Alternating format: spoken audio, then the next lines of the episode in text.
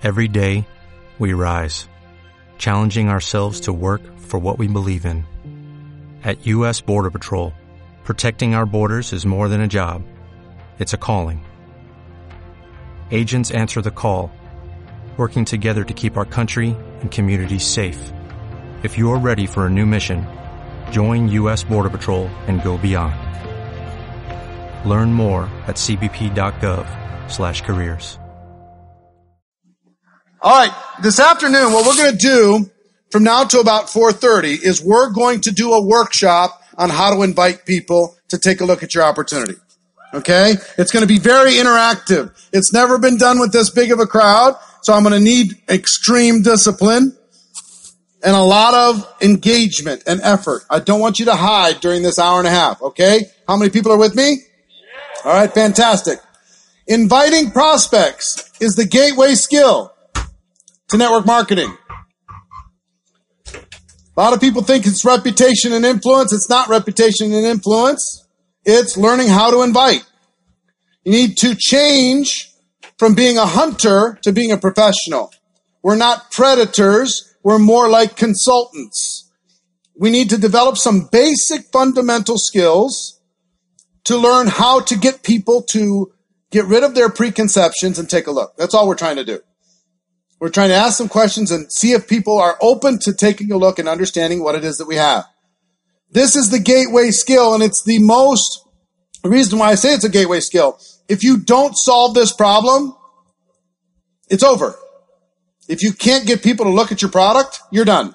If you can't get people to look at your opportunity, no matter how many prospects you can think of, it doesn't matter. If you can't get them to look, you're not going to build a business. So I'm a big fan of trying to simplify, right? Like what we did with, with, uh, skill number one, finding prospects. What did we finally get it down to? Five things. This, this, why, and then pop, pop, pop, pop. That's it. Learn it, teach it, teach people to teach it. But the invitation is critical. And it's different from just mindset the organizations that are really taking off are taking the invitation uh, uh, um, process that's in Go Pro and they are driving it deep into their organizations and they're practicing and they're getting good at it and they're teaching other people to get good at it and it's creating massive growth. The others are just saying, well, do your best. There's too much of the Nike training philosophy in network marketing. The just do it philosophy. I think if you give people just a little structure and then just do it, then we'll be a little bit better off. Okay?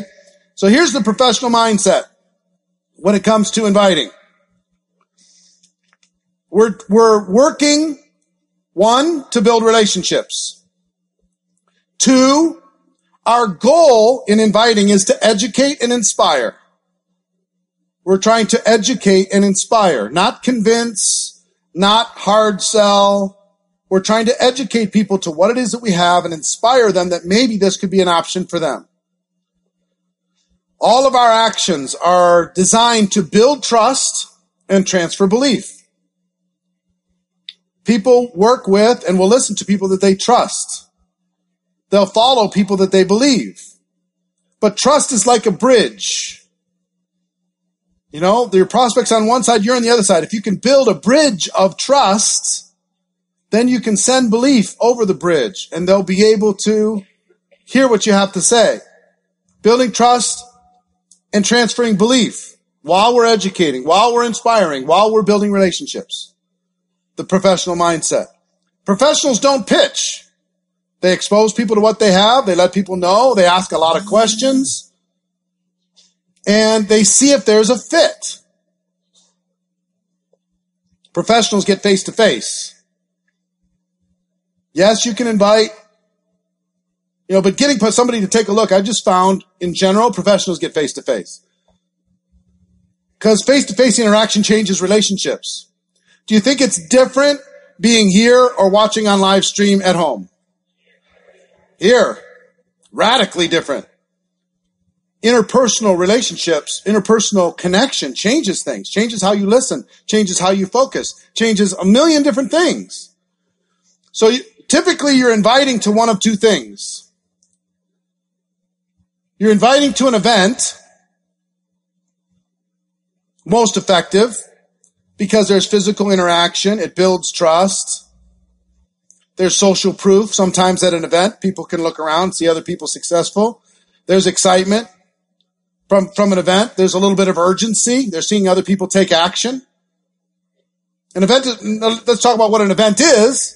Event could be getting together for coffee. An event could be an in-home presentation. An event could be a party of some sort that you have inside of your organization. Event could be a local opportunity meeting. An event could be a convention. An event could be a luncheon. Event could be meeting somebody for at their office. An event. You're scheduling something where people are going to come together. An event. Okay? Now there is a downside to events. These are most effective and I think everybody would agree. If you had 10 DVDs and you had 10 people show up at an event face to face with somebody of some sort, you hand out the DVDs eh, or you do the events, which one's going to win? If it's 10 of each, the event's going to win. For sure. Now, the, the, the goal, the, the good part about the tool is you can do more. You know, you can get more exposures up and you can make up for it, but Getting to an event is great. Here's the downside to events, especially when you're inviting to larger group events. If you're inviting to a home party, if you're inviting um, to a local opportunity meeting, they're difficult to schedule sometimes. People are busy, busier now than they've ever been, it seems like. People don't show up. You invite 20 people to attend your regional event that's happening in your local market. People don't show up. And that can discourage people. That can discourage a distributor. And matter of fact, inviting in those big block ways, I think knocks out more people than any other thing. You invited 20 people to the, to the meeting and one showed up. And, and the other 19 confirmed they're, they're going to be there for sure. It's really discouraging. Now, a one-on-one event is much higher show up ratio because they, there's no backup plan. They can't, you know what I mean? Those more personal events are, are much more effective. There's reason why I think that they really move and create results is because if a person doesn't show up for that, they're kind of being a jerk. If a person doesn't show up at a large group meeting, they think, well, nobody's going to miss me. But if they don't show up at Starbucks and you said we're going to both going to meet there at 9:30 and they don't show up and they don't call, well that's just that's too much. You know, that's too much. So, that's the downside to events. The other side, the other thing you're going to be inviting to is a tool a tool.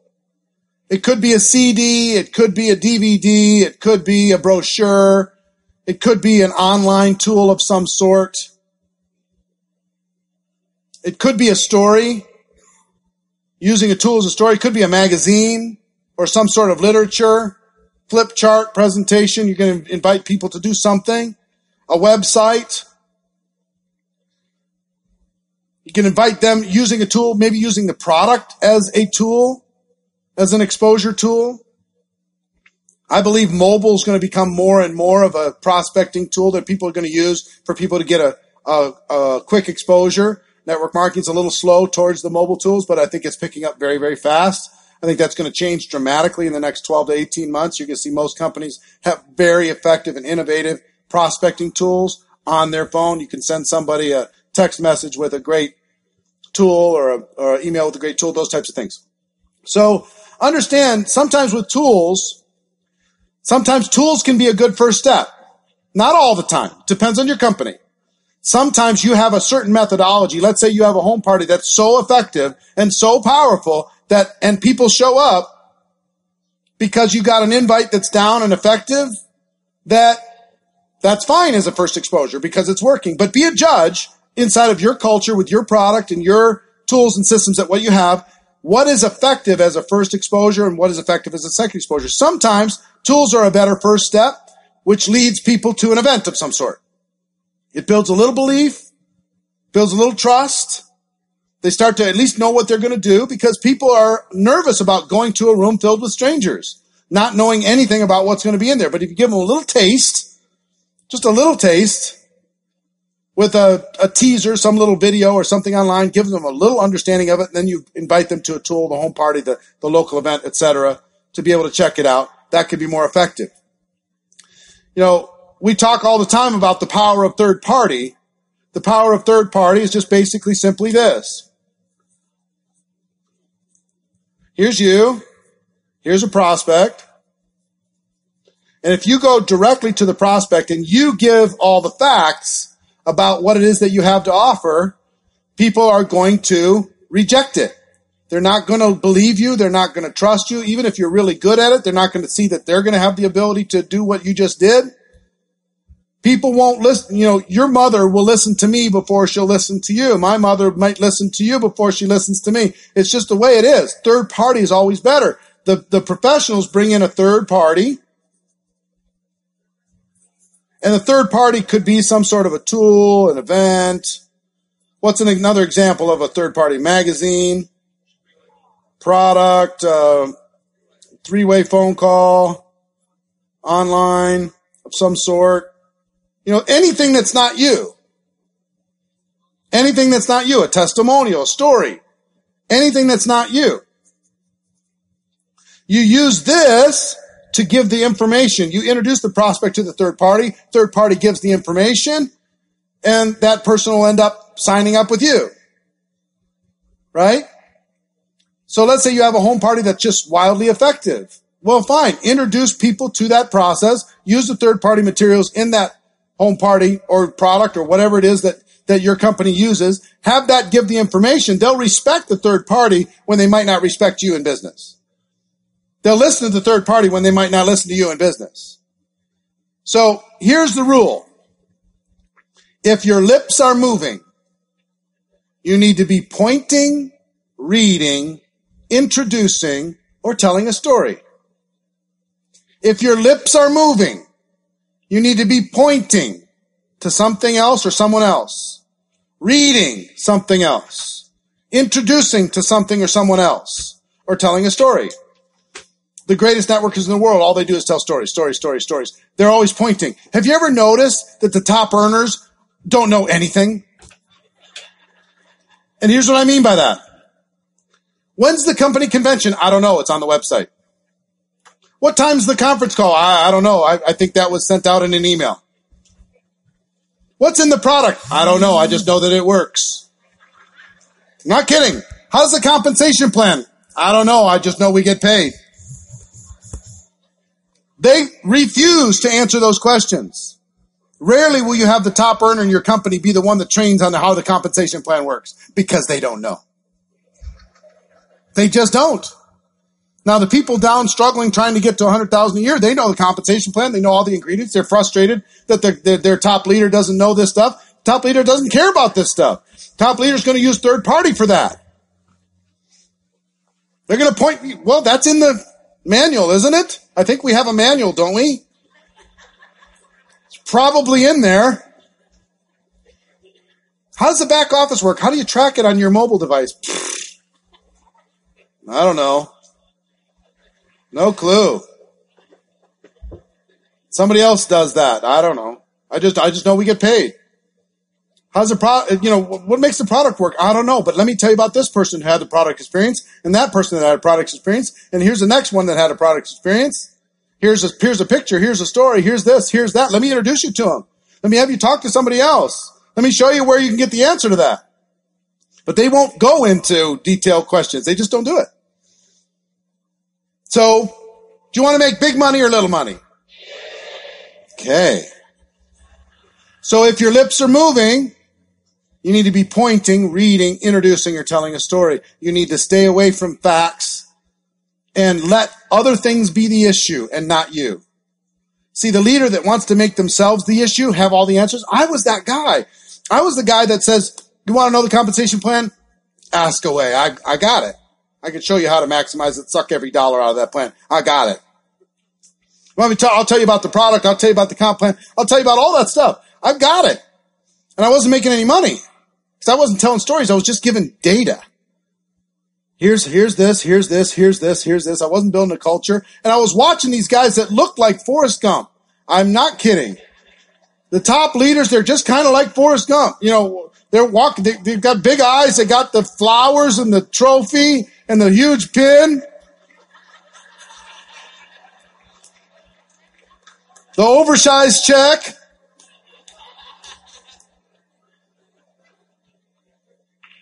How did you do it? We don't know. We just know the company works.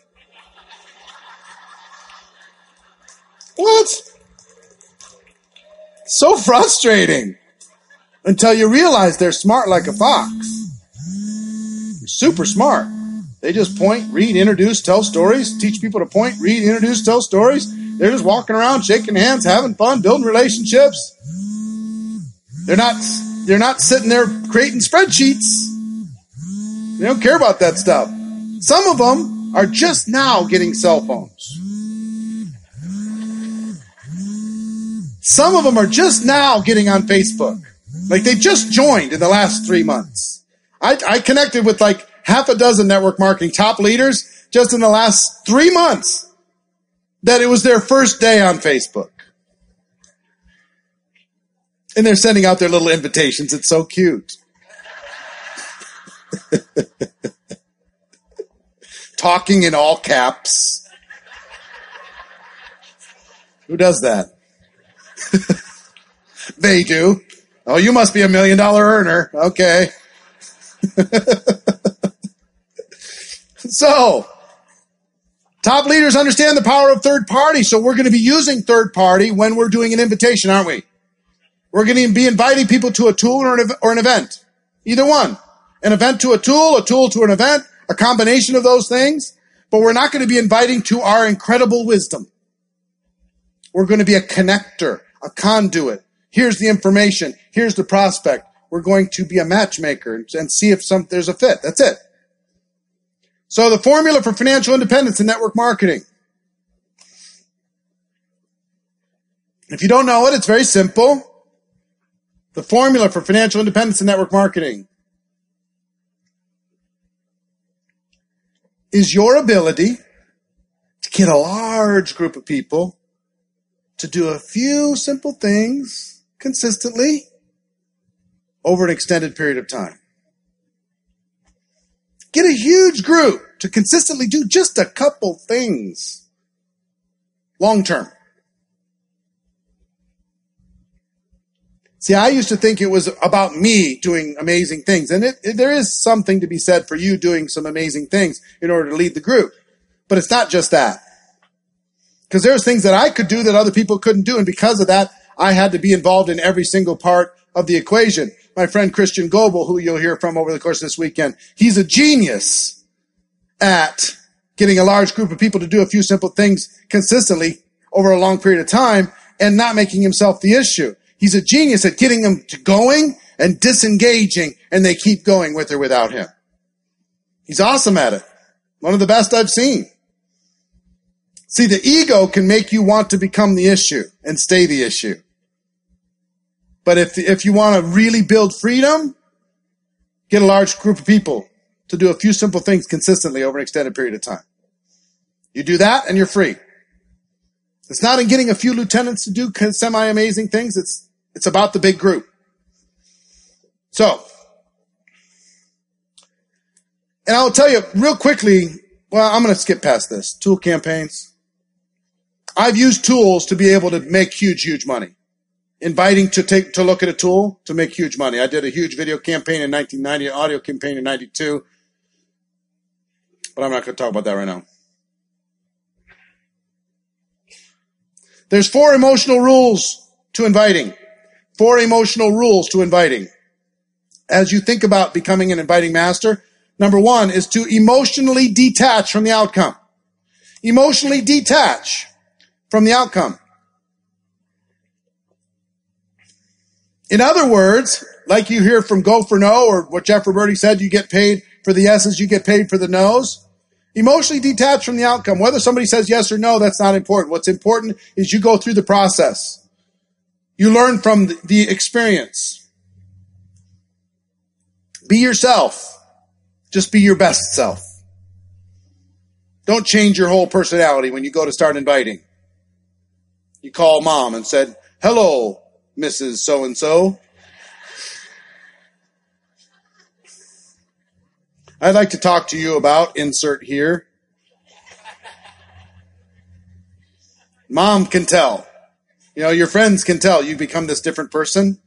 Just relax, be yourself, be your best self. Bring your passion. Bring your excitement, bring your enthusiasm. Even if you're an introverted person by nature, kind of conservative, you can still, as a conservative person, they can tell when you've got a crackling energy underneath that surface. They can tell when there's a sparkle in your eye, when there's a little jump in your step, or when you just go from mumbling to talking. Some of you are mumblers. You just go from through your whole day to just talking like this, and all of a sudden says, whoa, what happened to you? Where did you come from? Your posture is important. Being strong. When you see these different presenters on stage, all these million dollar earners, guess what? Their posture is a big part of who they are. How they stand, how they walk, their energy is really important. Okay? Their energy is wildly important. So be thinking about your energy. And I was a person, there's people who, when they walk into the room, some people dim the room. It's like they walk in and the lights go down. Did somebody just turn the lights down? And some people brighten the room. They walk in and they're bubbly and they're the life of the party. Big smiles on their faces. Right? They brighten the room. And I used to dim the room. When I walked in, it's like, woo, because I'd get so deep inside my head. I'd be so focused on success that I'd be all crunched up at lunch. Somebody'd have to kick me and say, you stop that. Oh, sorry, I'm back. Hello. I would disappear. I wouldn't be there by being there. So I had to learn how to gain energy and stay up and stay vibrant and have some passion and some light and some sparkle in my eye that I wouldn't have all the time. And, you know, it was, it, that's a muscle in, in itself. Just learning how to do that. If you haven't done that, it's a muscle. Okay? I'm going to give you an example. All right. Now here's where we're going to start doing some extraordinary things. Um, and can we bring the lights up to as full as we can bring them? To maximum?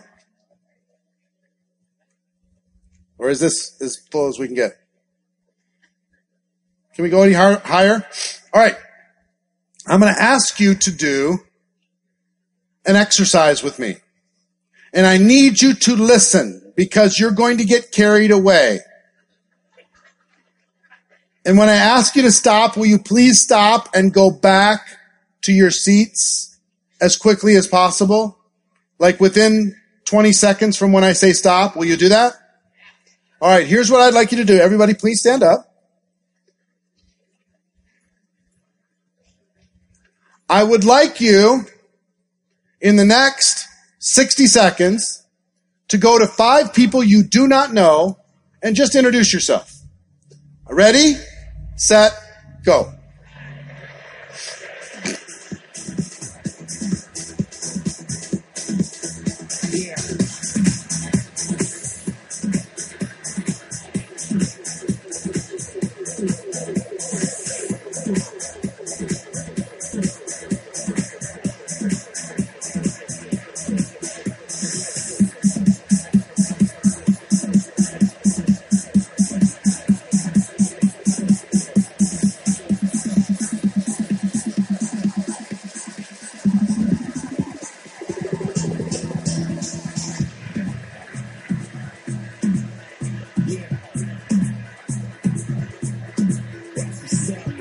All right, all right. If you've done five, back to your seats.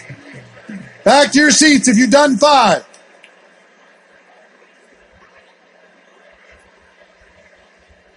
Okay, back, sit down, sit down. Ten, nine, eight, seven, six. Uh, lights up, please, lights up. High as we can go. Five, four, three, two,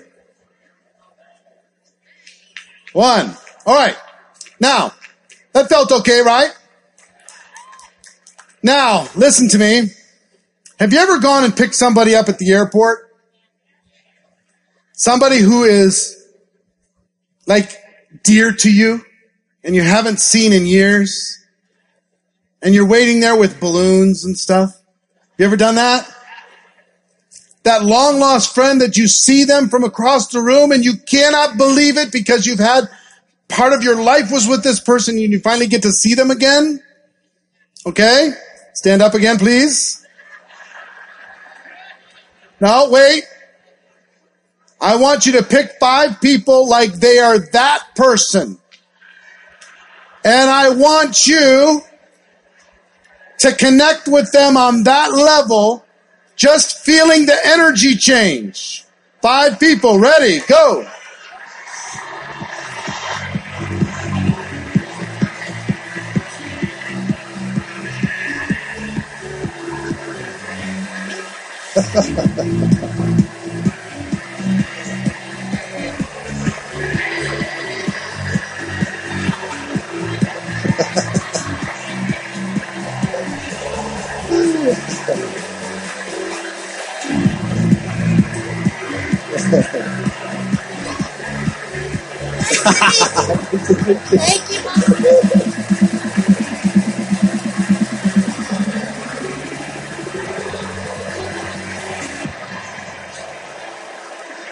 All right, all right, all right.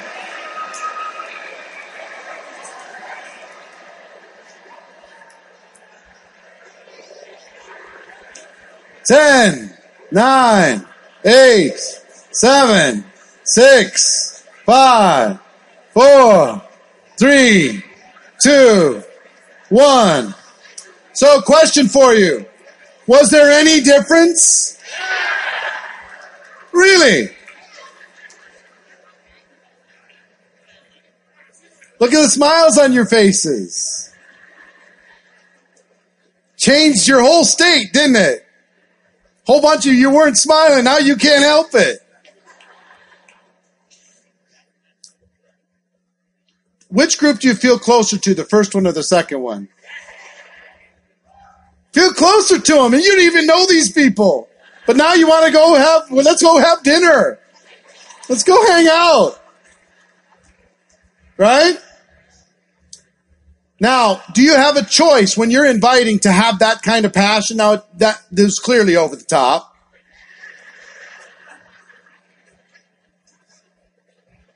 But it wouldn't hurt if you went over the top.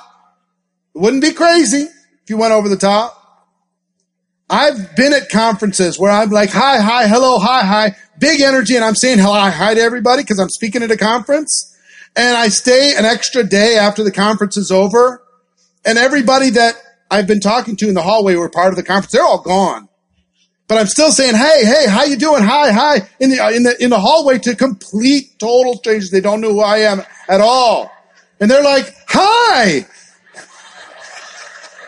what are you doing? What's your name? I'm like, whoa, what did I just create here? I'm an introvert. I need to be done with this conversation right now. Uh, bringing that smile, that energy, that life to your inviting will change your results. It'll change the level of belief and trust. I bet you you trust the second group more than you trusted the first group with the handshake. Hello, hello. Second group, you probably would listen to more, right? You trust a little bit more. I'd like you to, how many people have your, your notes here? I'd like you to turn to page 176. Those of you at home, this is a download. Those of you watching by a live stream, you can download this, print it out, a lot of pages, but you can print it out. Or you can look it up online and see what we're looking at.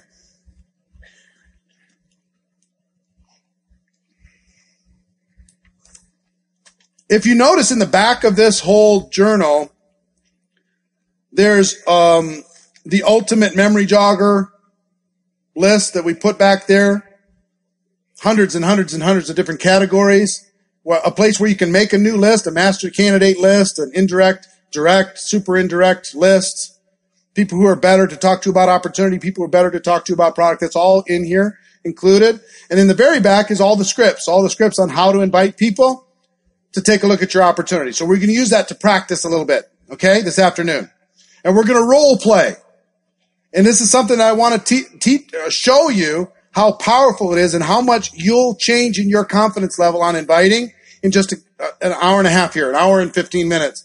you will completely change your level of confidence. Right now, just put something somewhere in your notes how confident you are in inviting people to take a look at your product or opportunity on a scale of 1 to 10. Put your confidence level down on paper, whatever it is. All right. You know the eight steps to a professional invitation. Step number one is to be in a hurry. Step number two is to compliment the prospect. Step number three is make the invitation. Direct, indirect, super indirect. We're going to talk about all of those. Step four, secret weapon, if I would you.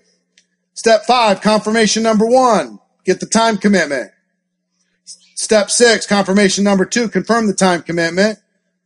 Step seven, confirmation number three, schedule the next exposure, next call, next whatever it's going to be, next meeting, etc. And step number eight, get off the phone or, or end that part of your conversation. Move on. You're in a hurry, remember? So, I want to talk to you about the first two and let you know the importance of the first two. And then we're going to role play the first two. Okay? Step one, be in a hurry. It's really important.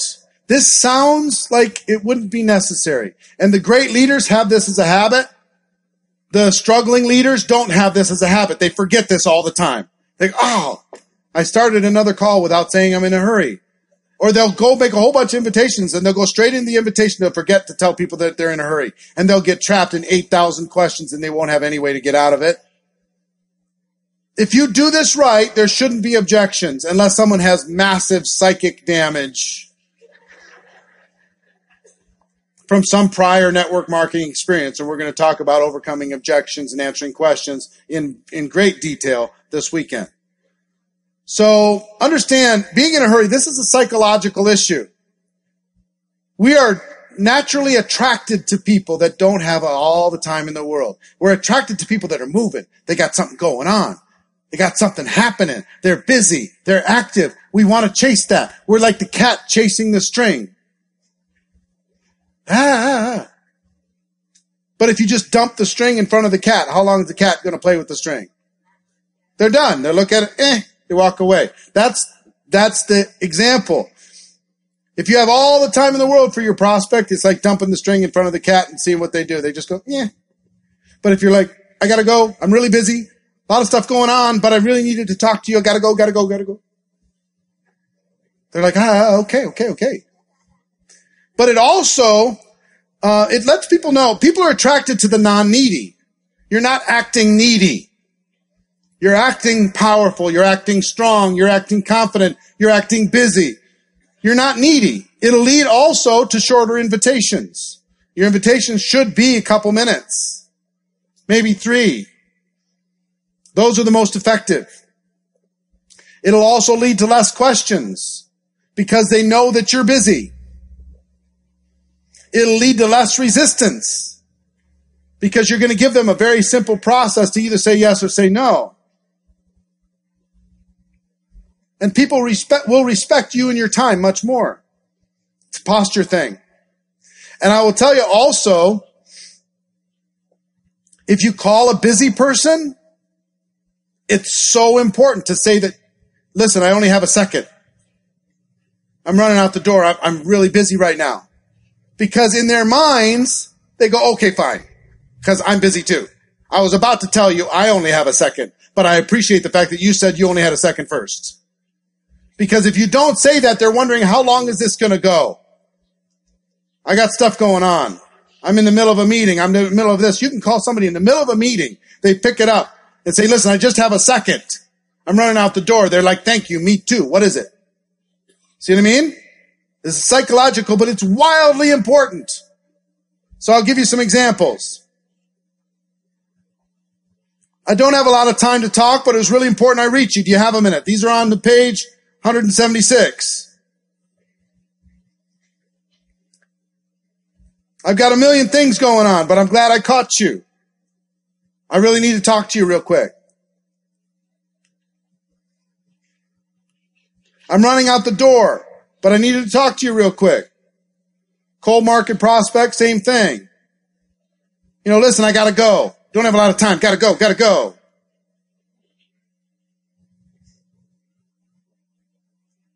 Now is the time to get into this, and I have to go, but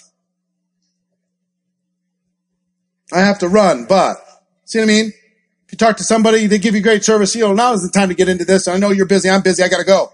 But you give me some great service, whatever, and you can go into step two. See what I'm saying?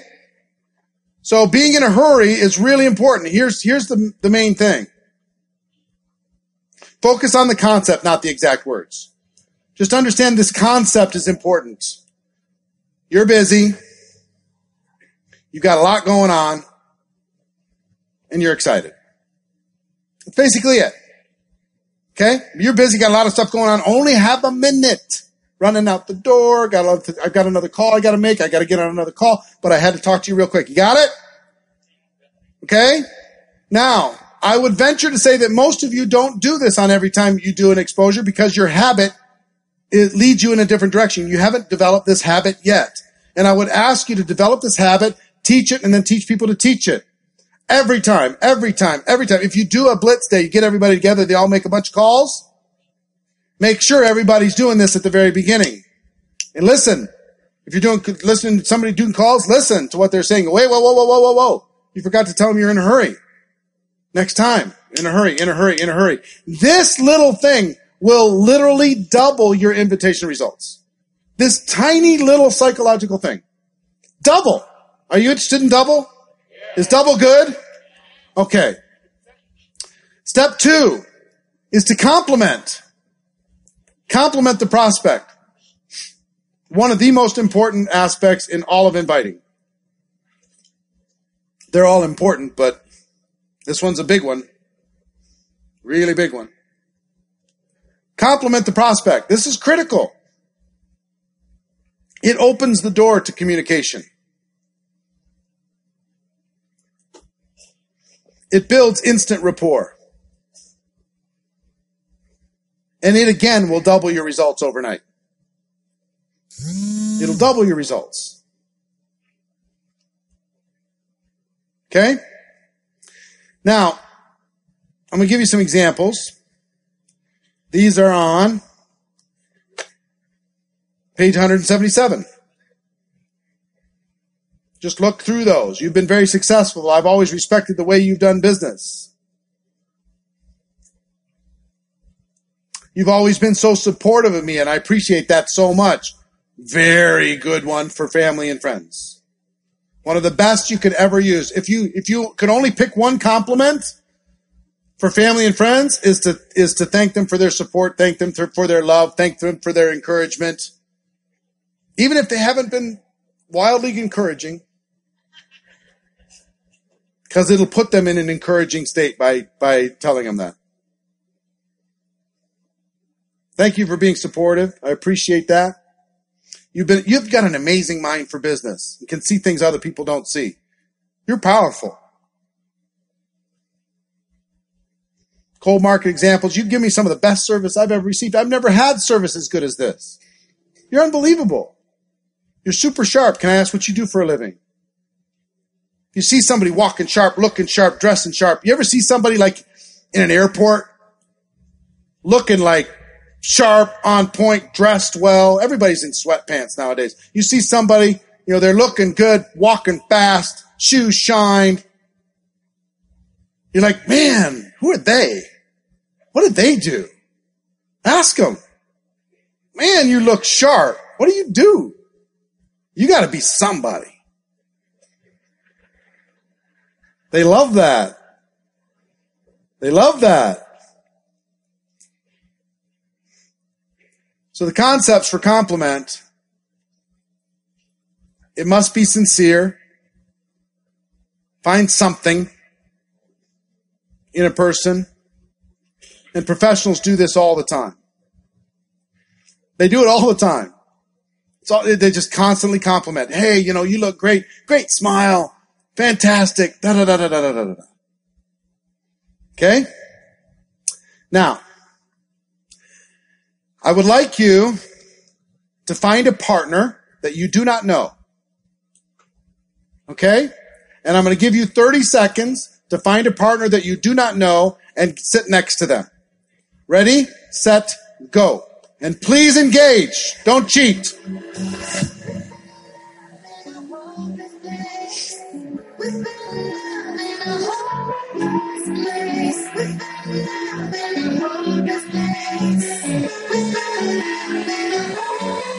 start yet. Don't start. Just find a partner.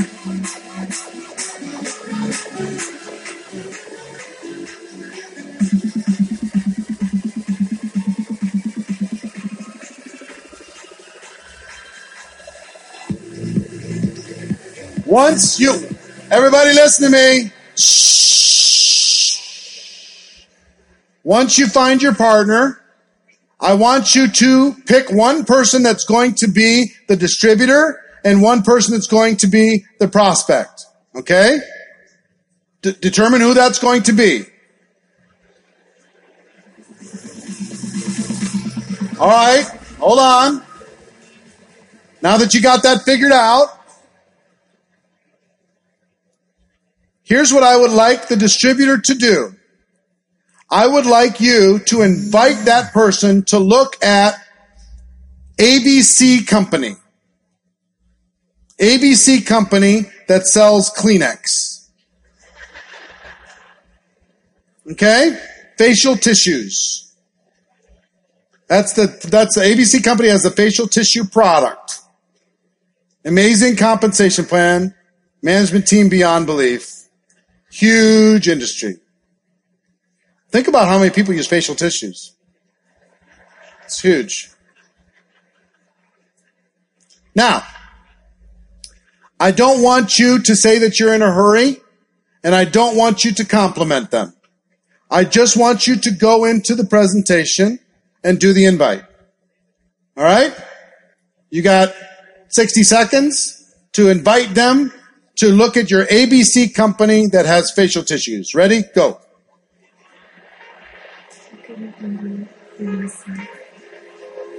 To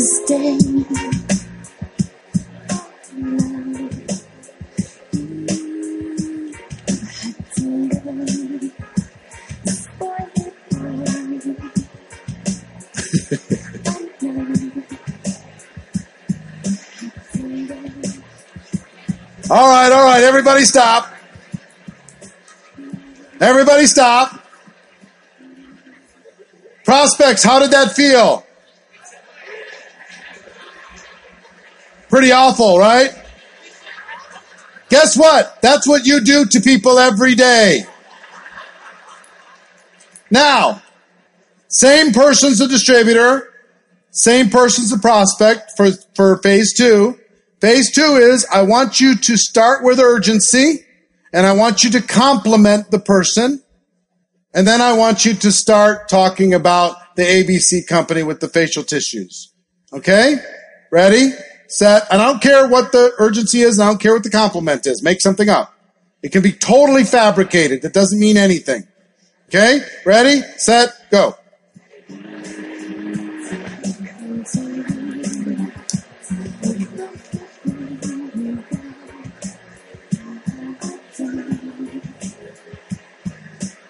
All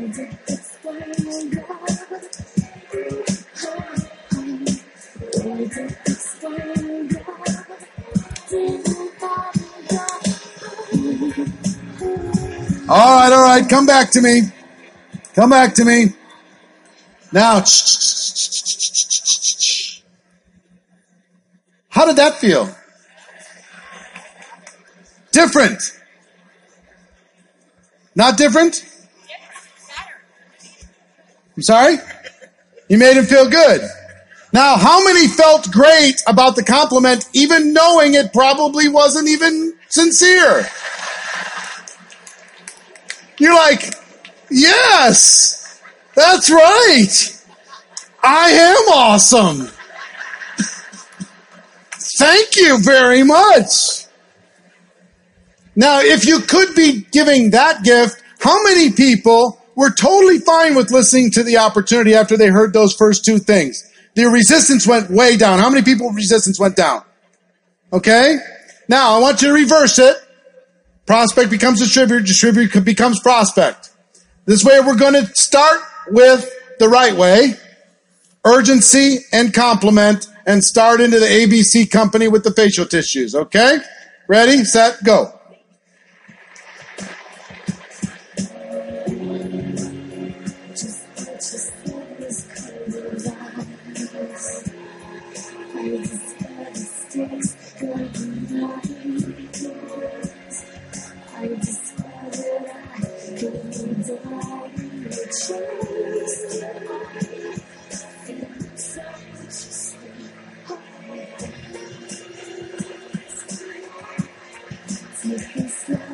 All right, all right. Bring it back to me. Bring it back to me. Shh. Now I'd like you to do it again, but skip the urgency and skip the compliment. Just go straight into the presentation. Ready? Go. Same people. Is a distributor and prospect.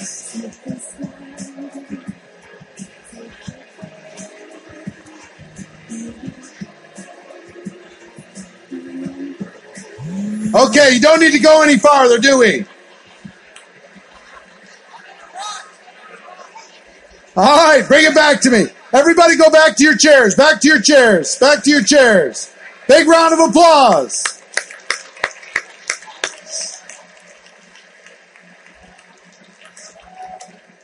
I saw a lot of hugs afterwards. Do you know why there was hugs? Because there was compliments. If there weren't compliments, you'd say, fine, back to your seat. I'm done with you.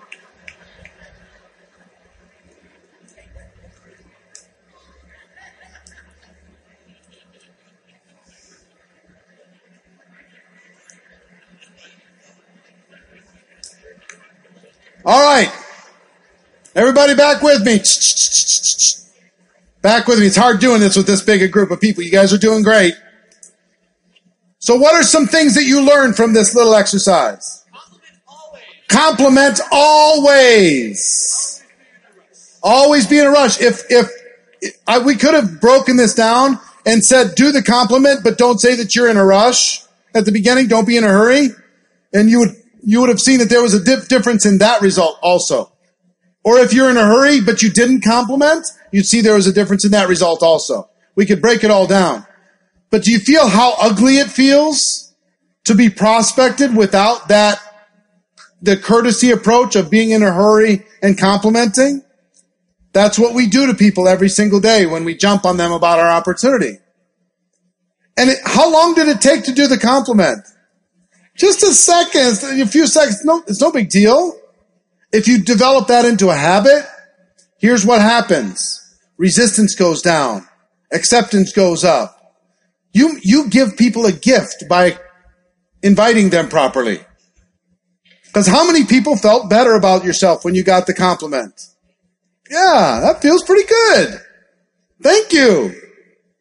Even though you knew it wasn't real. Oh, it was real? Okay. All right. So let's go through the other steps. We're going to go through the other steps. We're going to build the building blocks. And by the time we're done, I'm going to have you practice do a full invite using a direct approach, using an indirect approach, using a super indirect approach with different people. And by the end of this session, you'll have practiced about five or six times. And we're going to measure where your confidence has gone just in five or six times of practice. Five or six, not five or six hundred five or six times. Not a big deal. Okay? So let's go through step two, step three. Make the invitation. I'm going to go through all of these quickly, and then we're going to go back and we're going to role play because we got examples in here. Okay? If you look at page 179, make the invitation. You've got the direct approach, I have an opportunity for you. I have something for you. The indirect approach, I need your advice, your opinion. Would you look at this for me? Would you give me some help? Tell me if this will work in this city. I'm looking for some strong leaders, etc., etc. Or the super indirect approach. You are not a prospect. I know that you're too successful, you're too busy, you're too powerful, you're, you're too influential, but I know that you know people. If you could connect me with some of those people, I'd make it worth your while. That type of an approach. Okay? Direct, indirect, super indirect. So the direct approach, let me give you some warm market examples. When you told me you were sick of your job, were you serious? You're just kidding around. I think I found a way for you to get out of there. When you told me you, you wanted to take a vacation, but you couldn't, were you, you serious? You just kidding around. Direct approach. Okay? Most people use direct approach 90% of the time. That's a mistake. Because a direct approach is a little bit patronizing. It's a little bit demeaning. It's a little bit rubbing their nose in it. A little bit. If you know somebody really well and they respect you, you can use it.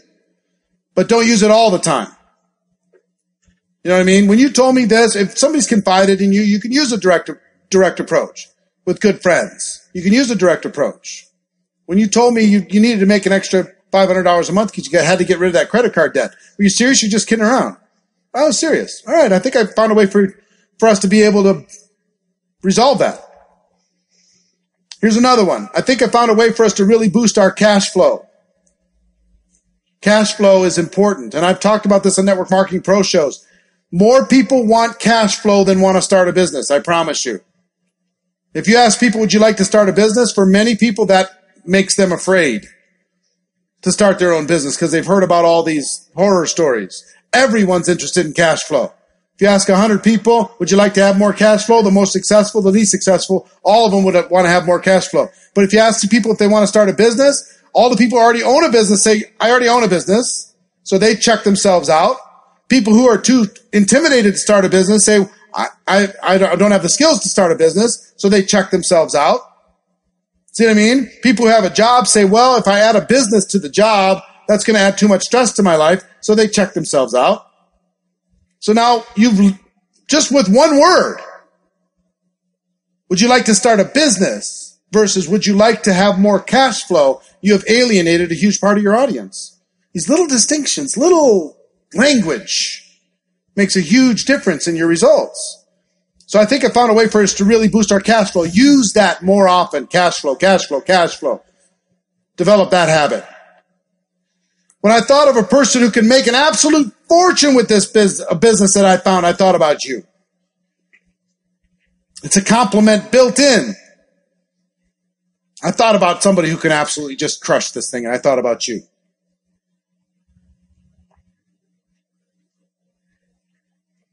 Let me ask you a question off the record. Really good little language. You can ask, if you said, if there was a business you could work starting part time from your home that could replace your income, would you be interested? You could ask that question. But if you ask the question like this, let me ask you a question off the record, just between you and me. Now they're going to tell you more truthful. Just by saying that simple little thing off the record, you know, I know what we, we both tell the world, but let's just off the record for a second if there's something you could start part time from your house and you could really make some extra cash flow, would that interest you? Would you be open to taking a look? Off the record. I love that little off the record. Got that from Todd Smith. Excellent. Have you ever thought about diversifying your income? You ever thought about different ways to make money? That's a cold market approach. Do you keep your career options open? That's an oldie but a goodie. One that I love Do you plan on doing what you're doing now for the rest of your career? Is this it? You're going to ride this into the sunset? What are they going to say from the restaurant? No. This is just something I have to do right now until I find something better. Wonderful. Guess what? I've got something better. You're too sharp to be here. You're radically underpaid. You deserve more than this. Guess what I do? I, I travel the world and I look for talented people, and I guess I just found one. If you're open, see, see what I'm talking about with posture? Instead of saying, you know, hey, would you happen to look at my business to the waiter? Rescue the waiter. Don't beg from the waiter. Rescue them. Rescue that person that's working in a job. You know, they're making a hundred thousand a year selling cars. They just sold you a car and say, you know, listen, is this it? This is what we're going to do for forever? Is this, is this the end of the career path? Ride this one into the sunset? Are you open to something else? If you're open to something else, guess what? Here's what I know based upon my experience with you, because you just gave me some great service. You're radically underpaid for being here. What's the real story? Why are you only making a hundred grand a year when you can make a half a million? I don't get it. If I can show you how to in- increase what you're making right now, would you be open to taking a look? I'm not, I'm busy right now. I've got to run, but if we set something up, what is that? That's going to mess that person's head up for the rest of the day. Like, what?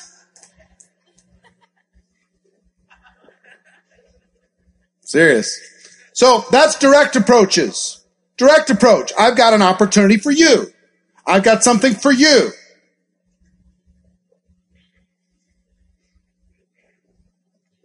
Indirect approach. You're asking for help, support, encouragement, input. I've just started a new business and I'm really nervous. This is, this one is the best for family. There is nothing better than, than this for family and friends. If you did a support compliment, you've always been supportive of me. You always love me. I always know that. I always know you've got my back. Thank you for being my friend. And I, guess what? I just started a business. I'm really excited about it, but I'm nervous because it's totally new for me. Even though I've been successful with other things, this is brand new for me. Did I skip the nervous one? Going back one? Just going back. There we go. Before I get going, I need to practice on somebody. Can I practice on you? I just need a friendly face. Can I practice? What are they going to say? You just thanked them for being supportive and loving and having their back. And I'm nervous. So you've shown some vulnerability. Even if you're a successful business person, I just need a friendly face. You know, can, you, will you just be a friendly face? Sit there and let me do what I need to do. I'm first the thing I'm supposed to do is I'm supposed to read, I'm supposed to say this. Okay, now that the presentation's done, now it says I'm supposed to say, what did you like best about what I just shared with you?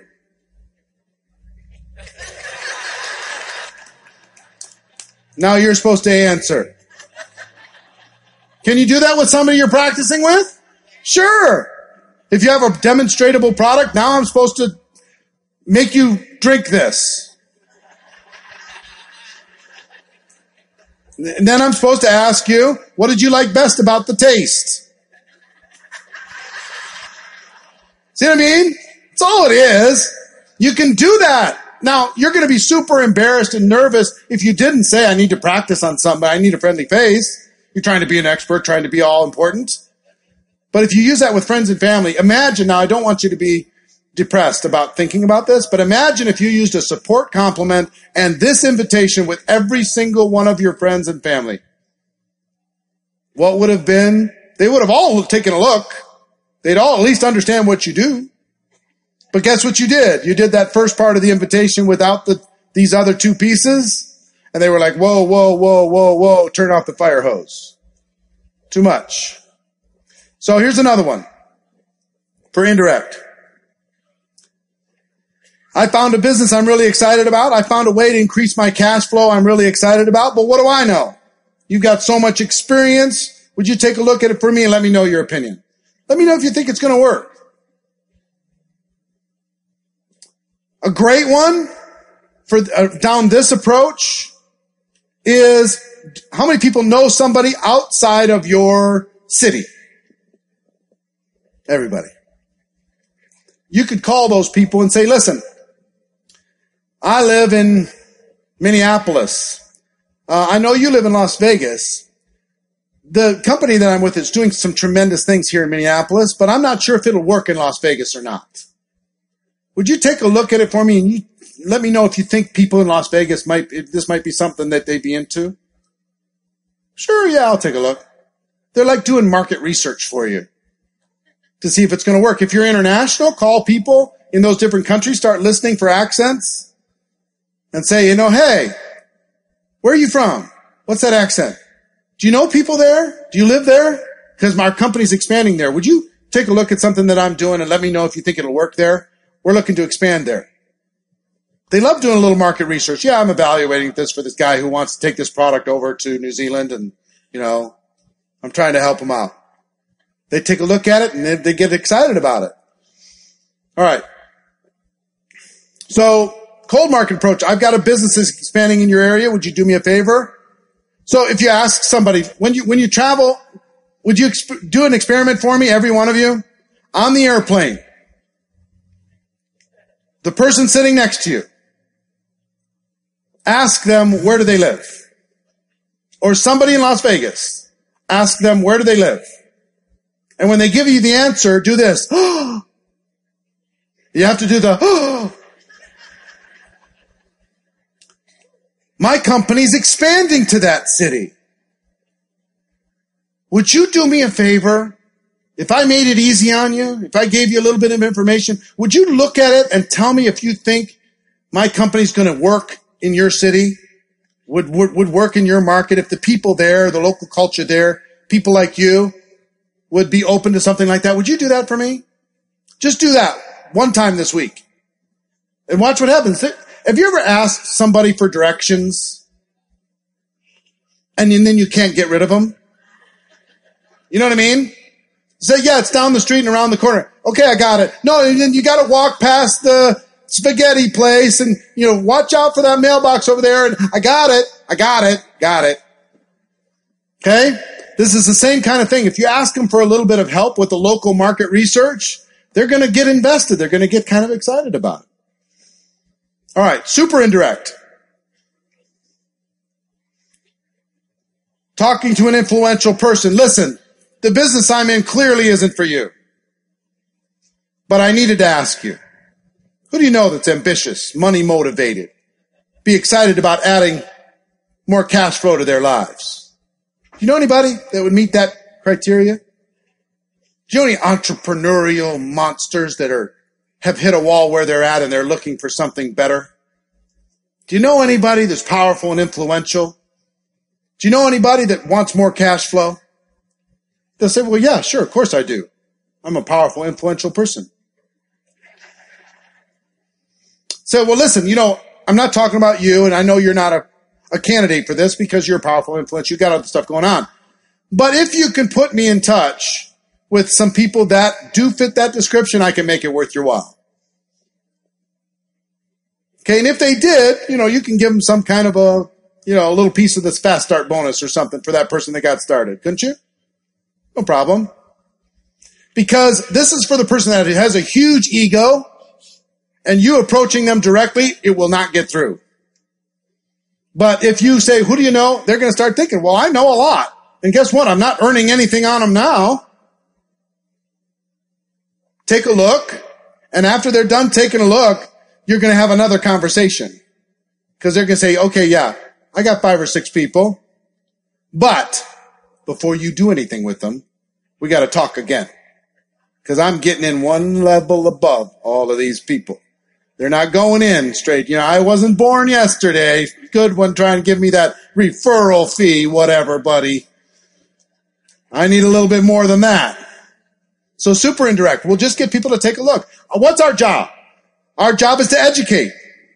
Educate and inspire. Let them see it. Here's what I know. Listen to me.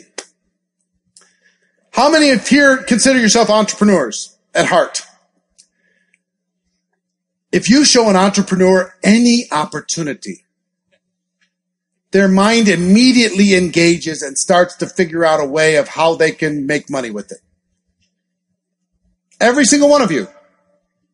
You're locked in where you're at right now. Somebody could sit down and say, I've got an opportunity for you to be able to make a bunch of money in the stock market. And I've got a proven way to do it. That, that, that. And your mind is immediate. You're going to be like, well, you know, I've heard this before, but continue. Um, it's hard to not jump in with your entrepreneurial spirit. You can't help it. The reason why I would say to the burned out network marketer says, no, no, no, no, no. listen, I just want you to look. You know, you've seen it before. Tell me some warning signs. Once they start seeing it and they start hearing about the product, they cannot help themselves. They start imagining, all right, who do I know? All right, I, I can't believe I'm thinking about this again. I promised for I was not going to do this, but I do know some people. And this product looks really good. Darn it. My spouse is not going to be happy. All our job is to get an entrepreneur to take a look because the entrepreneur, remember that why video that I played on Thursday night from Simon Sinek? And he talked about that curve. He said 10% of the people are just going to fall in. They're the early adopters. They're the innovators. All you got to do is get in front of them. They're going to, say yes, I get it. I get it. I get it. The other people are going to say, I need some proof first before they come in. See what I mean? So if we could just trip over the 10%, we just got to get it out there and say, you know, you, you could literally say to an entrepreneur, you probably will hate this, but I have to show it to you anyway. And they could come in with that poor of an approach and go, darn it, if I'm not thinking about people. Halfway through the presentation, I'm thinking about people. I'm thinking about, you know, maybe I could carve out, could I carve out five hours here? Could I carve out 10 hours there? Mm-hmm. Man, how high could I be in this structure? You know, they start thinking all these illusion thoughts that don't, that don't really matter, but they're thinking them anyway. So another super indirect approach. Who do you know that's hit a wall with their business and might be looking for a way to diversify their income? Who do you know that's hit a wall, is tired, is bored, looking for a new challenge.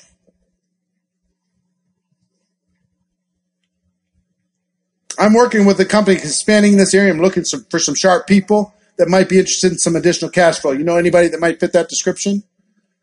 Coal market's the same. You meet somebody influential, you get dropped into a city with a parachute. Could you walk into every car dealer and say, who's number one? Who's number one here? Who sells more than anybody? I need to talk to number one. I can't talk to number two. I'm allergic to number twos. I, am just here to talk to number ones. Number one, you're number one. Hey, listen. I know this isn't for you, but I know that you know everybody in town. I'm looking for somebody sharp, ambitious, money motivated, looking for extra cash flow. I know you're busy. You're, you're king of this castle. I get it. But I'm looking for people who want to make more than you make. Who do you know? Could you not play with that? What difference is it going to make? If, if I said it exactly that way, and I have, you know what they're going to do? They're going to laugh. They're not going to be offended. They're just going to go, oh, okay, all right, all right. What are you, you know, what are we talking about here? I'm expanding the business in there. I'm looking for some pe- super sharp people. I'm not messing around. I'm talking to the number ones. And I understand there's about a hundred number ones in this town, and you're one of those hundred that are very influential, plugged in, and can make a lot of money. And not everybody's going to want to do it, and some people are focused on what they want to do, and you might be in, you know, doing your your end of the year sale-a-thon, and you can't get out of here. I get it, but I know that you know people. Who else do you know that's a number one? Could you go? Could you walk into every real estate office in the city? Could you talk to all the religious leaders in the city said, you know, listen, I know it's not for you, but I know that you know people that are ambitious and looking for something. I'm looking for somebody sharp. See what I'm saying? When you turn this into a game and understand that there are no bad and no good experiences, just learning experiences. You're going to learn every single time. This worked, this didn't. I decided I was going to walk in there like I was King Kong, making a million a month without telling them I'm making a million a month. Just walk in like I own the joint and just see what happens. Try that. You walk in anywhere in the world, walk through any line in the world, do anything in the world. If you act like you're supposed to be there, it's true. Every day, we rise, challenging ourselves to work for what we believe in. At U.S. Border Patrol, Protecting our borders is more than a job, it's a calling. Agents answer the call, working together to keep our country and communities safe. If you're ready for a new mission, join U.S. Border Patrol and go beyond. Learn more at cbp.gov/careers.